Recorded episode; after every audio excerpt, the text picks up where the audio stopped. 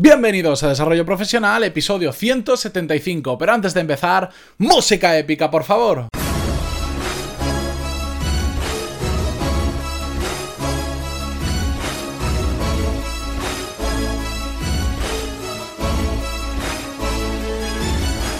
Muy buenos días a todos y bienvenidos a Desarrollo Profesional, el podcast donde ya sabéis que hablamos sobre todas las técnicas, habilidades, estrategias y trucos necesarios para mejorar en nuestro trabajo, ya sea porque trabajamos para una empresa o porque tenemos nuestro propio negocio. Y como hoy es miércoles, volvemos con un nuevo episodio focalizado en el mundo de los negocios. Pero no os preocupéis que si no tenéis vuestro propio negocio o proyecto paralelo, tanto si trabajáis para una empresa como si no, vais a poder estos episodios vais a poder utilizarlos para también para la empresa en la que estáis trabajando. Y hoy exactamente traigo un caso, vamos a hablar sobre retención de clientes que lo podemos aplicar también aunque estemos trabajando en otra empresa, no solo si tenemos nuestro propio proyecto, nuestro propio negocio, ¿de acuerdo? Porque como os he dicho, vamos a ver la importancia que tiene retener a clientes, focalizarnos en retener clientes antes que intentar captar, captar y captar nuevos, ¿de acuerdo? Pero antes de nada, ya sabéis que en pantaloni.es, os lo tengo que recordar todos los días, tenéis todos los cursos de desarrollo profesional y negocios donde aprender lo mismo que en un MBA, pero de forma práctica, a vuestro ritmo y por un precio mucho más accesible que un MBA tradicional, porque cuesta 15 euros al mes y os da tarifa plana, acceso a todos los cursos que hay actualmente disponibles y a todos los que vienen cada semana, porque cada semana tenemos tres clases clases nuevas como mínimo. Y dicho todo esto, vamos con el episodio de hoy, porque lo veo muy a menudo en empresas en las que ayudo como consultor, en empresas en las que he estado, en, en casos que me cuentan, en empresas en las que soy cliente, en las que se comete el gran error de focalizar en captar clientes. Que no digo que sea malo captar clientes, por supuesto que bueno, hay que ganar dinero, hay que hacer dinero, pero se centran exclusivamente en captar clientes y se se olvidan de los que ya tienen, pero por completo. Y le dan todo lo bueno, todas las ofertas, todas las funcionalidades nuevas, se las dan solo a los clientes nuevos. Y esto pasa muchísimo en el, todo lo conoceréis, en la telefonía móvil, donde las ofertas de captación están pura y exclusivamente volcadas en captar clientes nuevos. Y una vez entras con ellos, ya pues te quedas ahí en el, en el, anonimato, ya les das un poco igual y solo se acuerdan de ti en un momento, que es cuando le llamas para decirte que te vas. Y entonces dicen, ah, pues mira, justo ahora tenemos una oferta que si te quedas y tal, dicen, no, no, pero llevo 10 años en esta empresa y jamás me habías ofrecido nada, ya que justo temporal. Bueno, eso son políticas simplemente para que no te vayas, pero durante el tiempo que tú has estado pagando y no te has quejado ni nada, ahí nadie sabe nada, no te hacen ninguna oferta, estás simplemente en el montón. Porque ellos están absolutamente focalizados en captar nuevos clientes. ¿Cuál es la ventaja de retener a los clientes que ya tenemos? Bueno, hay bastantes muy obvias, pero vamos a recordarlas. La primera es que es mucho más barato retener a un cliente existente que captar uno nuevo.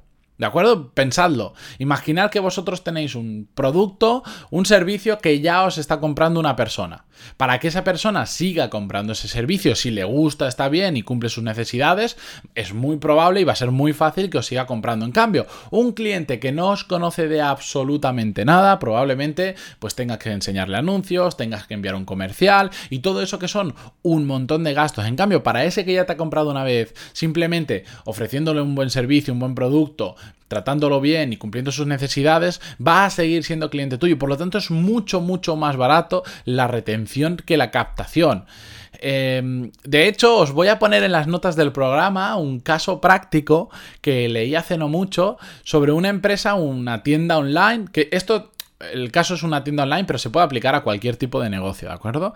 Pero es muy interesante porque, bueno, te cuenta la historia de cómo la tienda online facturaba una barbaridad, empezó a perder, a perder, a perder dinero, pero muchísimo, y bueno, decidieron darle un cambio de estrategia, entraron nuevos socios, y uno de esos socios se puso, digamos, a gobernar la empresa, se puso a dirigirla, y en lugar de focalizarse en lo que hacían antes, los anteriores dueños lo que hacían era focalizarse en captar nuevos clientes, en gastarse dinerales, en adquirir nuevos clientes y tráfico a la página web, él simplemente se focalizó en retener a los clientes que ya tenían que se estaban gastando dinero dentro de su plataforma, hacer que compraran más y sobre todo focalizarse en aquellos que más compraban.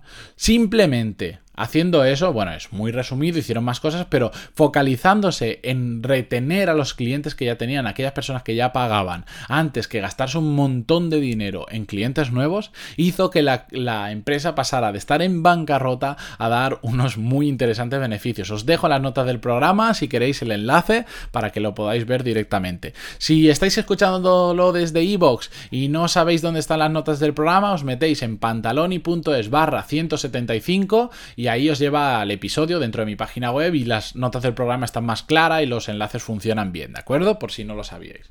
Bien, más ventajas de retener a clientes antes que captar. Es que es mucho más fácil de gestionar. Una persona que ya es cliente tuyo o una empresa que ya sabe cómo funciona tu producto, no necesita que inviertas tanto tiempo en ella. Es decir, ya sabe cómo funciona perfectamente tu producto, no tienes que estar explicándole de nuevo cómo funciona, que sí que pasa con los nuevos clientes. Imaginar que tenéis un servicio, un producto que es algo más complejo, que no simplemente es comprar y usar, pues vais a tener que invertir mucho tiempo en explicarles cómo funciona exactamente vuestro producto, vuestro servicio. En cambio, un cliente que ya os conoce, ese tiempo ya no lo tienes que invertir. Por lo tanto, es mucho más fácil de gestionar.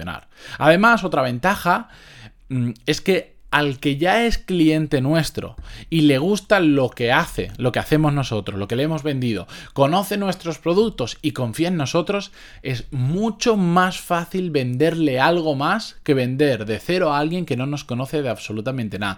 Esto que le llaman el cross-selling, el upgrade selling, el upselling, perdón, eh, palabrejas en inglés que significa tú ya me compras, mm, por decir, la bolsa de patatas fritas, bueno, pues ahora que te gustan mucho, ahora te voy a vender también mi ketchup, decir, por poner un ejemplo muy, muy gráfico, ¿de acuerdo? Y, o te voy a empezar a vender ya no mis patatas fritas, sino mis patatas fritas premium que vienen con pimienta y sabor a limón, por decirlo alguna cosa, y cuesta más caro. Pero es que a ti ya te gustaban mis patatas fritas, entonces es muy probable que pruebes esas premium y que incluso te compres ese ketchup mío también, ¿de acuerdo?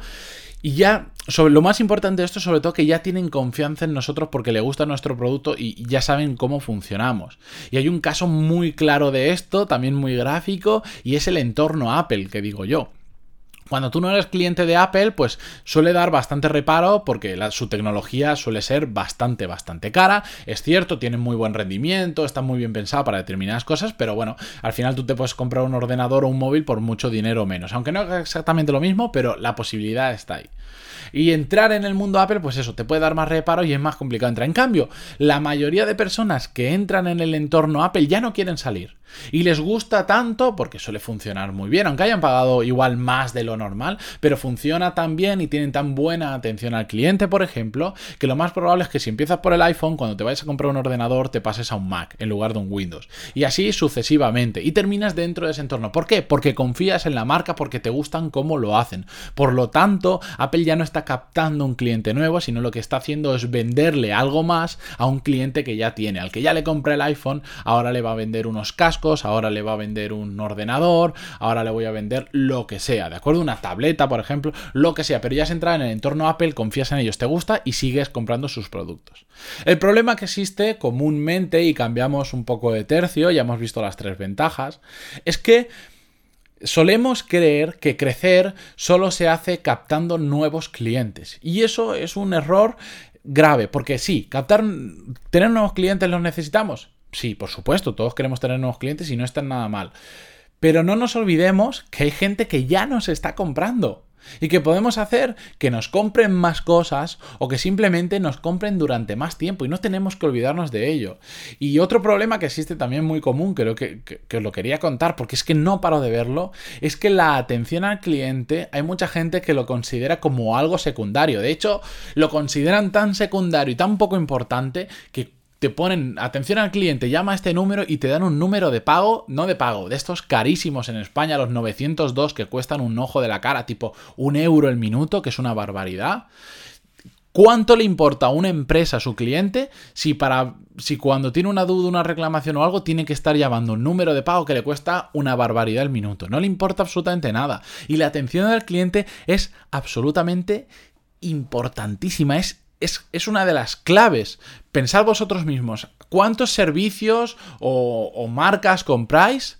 Básicamente cumplen la función que necesitáis, pero sobre todo por su atención al cliente. Podríais coger a la competencia que, que, sería, digamos, ofrece lo mismo por un precio similar, pero os quedáis por la atención al cliente. A mí en mi caso, bueno, un montón de empresas. Por ejemplo, en Amazon, una, atención al cliente, unas garantías de evolución brutales. Es donde yo, eh, yo tengo los servidores de la página web en SiteGround que me quedo solo por su atención al cliente porque es espectacular. Me han solucionado incluso muchas cosas que no dependen de ellos, de ellos me han solucionado. Mi proveedor de telefonía internet, mi querido Pepefon, también estoy con ellos de nuevo por su atención al cliente. O incluso hasta el taller donde llevo el coche a las revisiones o arreglar si pasa algo lo mismo. Me quedo porque para mí un taller que le llevo el coche y le digo hay que cambiarle el aceite a la caja de cambios porque pone que tantos kilómetros y averigua con la casa oficial y me dice no porque tu caja de cambios es especial, no le hace falta, es de larga duración, tal. Vamos, una persona a que yo le llevo y le digo, por favor, hazle esto, y me dice, no es necesario, no te gastes ese dinero. Claro, ¿cómo voy a ir a otro taller? A igualdad de precio, igualdad de condiciones, incluso aunque sea un poco más caro, ¿cómo ir a otro taller? ¿Qué, ¿Qué, confianza genera ese taller para mí? Una confianza brutal. Y esa atención al cliente es la que muchas empresas no lo comprenden porque simplemente lo ven como un gasto. Y lo que es es retención de gente que ya te está pagando y que tiene más ganas de pagar por productos nuevos o pagarte durante más tiempo por ese producto. Así que como conclusiones os diría que pongáis el foco en retener en retener, porque la retención es largoplacista y es mucho más barato que captar nuevos clientes. Hay que captar clientes, sí, pero no os olvidéis de los que ya os están pagando, porque si solo os centráis en captar nuevos clientes, vais a estar siendo cortoplacistas y os vais a estar gastando un montón de dinero en hacerlo y sobre todo vais a estar perdiendo el coste de oportunidad de todo eso que os pueden comprar más los que ya os están pagando, ¿de acuerdo? Y dicho todo esto, un episodio un poquito más largo, pero es que me gusta mucho y os lo quería trasladar. Mañana nos escuchamos con un nuevo episodio, como siempre, mañana jueves, y espero que me dejéis vuestras valoraciones de 5 estrellas en iTunes, vuestro me gusta en iVoox y comentarios, que os agradezco un montón, y lo dicho, nos escuchamos mañana. Adiós.